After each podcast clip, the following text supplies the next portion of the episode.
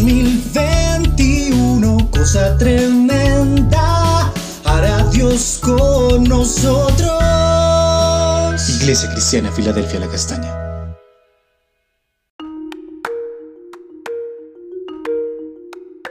Amada Iglesia, Dios te bendiga. Continuamos con el altar familiar en Juan 18, del 1 al 4, que dice así. Habiendo dicho estas cosas, salió con sus discípulos al otro lado del torrente de Cedrón, donde había un huerto, en el cual entró con sus discípulos y también Judas, el que le entregaba, conocía aquel lugar porque muchas veces Jesús se había reunido allí con sus discípulos.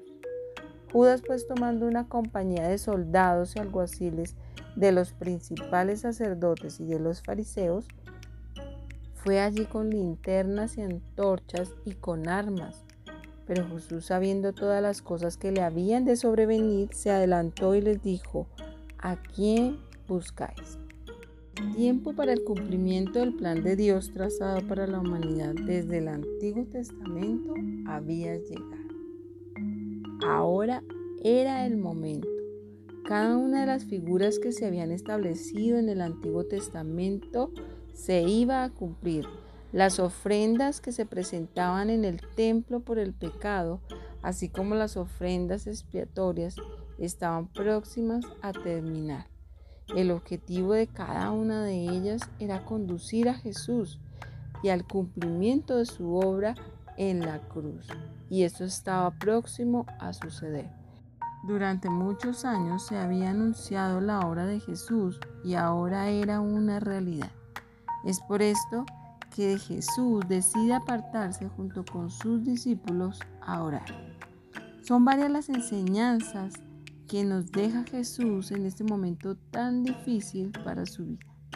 Primero, un ejemplo de oración.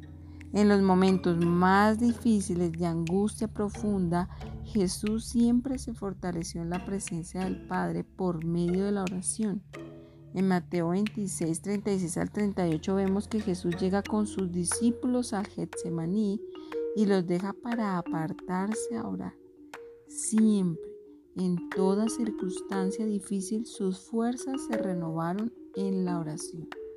Este mismo ejemplo lo debemos seguir cada uno de nosotros.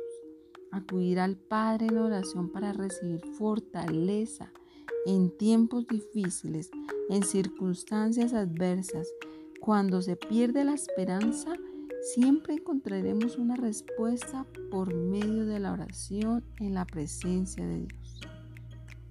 Un segundo aspecto, velad y orar. Jesús no solamente se apartaba para orar, sino que pasaba largas horas en las vigilias de la noche hablando con el Padre en oración y ruego. Cuando velamos en oración se disipa la tentación, el espíritu se fortalece y vence los deseos de la carne, como lo manifiesta el apóstol Pablo. Muchas veces el espíritu desea buscar y hacer la voluntad de Dios, pero la carne se impone para que esto no suceda. Pero cuando pasamos horas en oración, los deseos de la carne las pasiones humanas son quebrantadas ante la presencia de Dios y prevalece el mover del Espíritu Santo en nosotros. Por esto es importante que en las situaciones más difíciles nos fortalezcamos en la oración. Tercero, la obediencia. Este es el mayor ejemplo de Jesús en este pasaje. Le dice al Padre, que si es posible pase de él esa copa, pero él no desea hacer su voluntad, sino la del Padre. Jesús era el Hijo de Dios y no deseaba que su voluntad fuera hecha sino la del Padre. Este es un gran ejemplo. ¿Cuántas veces nosotros, como hombres creados por Dios, deseamos imponer nuestra voluntad sobre los designios de Dios y no obedecemos? Pero Jesús, el Hijo de Dios, nos enseña con su ejemplo la importancia de la obediencia y la sujeción a las autoridades, así como al Padre. Cada uno de estos elementos se constituyen en fortalezas en la vida de Jesús y lo preparan para enfrentar el momento más difícil de toda la historia de la humanidad. Es por esto que Jesús serenamente espera que se inicie el cumplimiento de su obra. La había esperado, la anunció, la recordó. Muchos santos hombres en el Antiguo Testamento hablaron de este momento y ahora se acercaba su cumplimiento. Es por esto que Jesús recuerda que ahora sí había llegado su hora.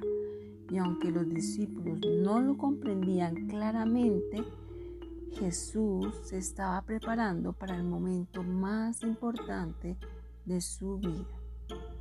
En ocasiones somos llevados por Dios a situaciones difíciles que formarán nuestro carácter, pero si cada uno de estos elementos están en nosotros y los cumplimos, seremos fortalecidos en medio de la tentación.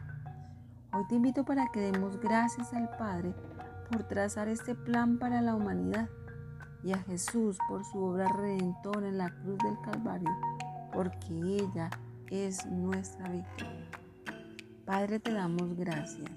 Gracias en el nombre de tu precioso Hijo Jesús, por el plan de salvación que tú trazaste para toda la humanidad.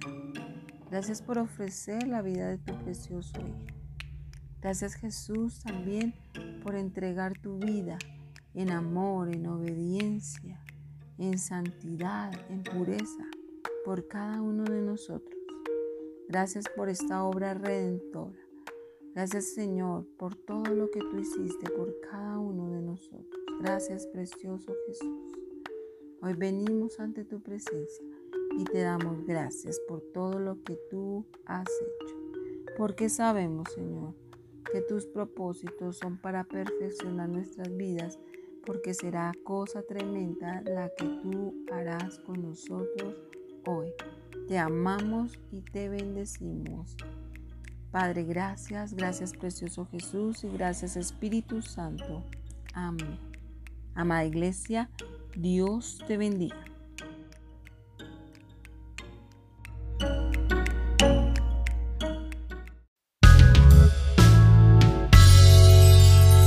En 2021, cosa tremenda, hará Dios con nosotros. Iglesia Cristiana Filadelfia La Castaña.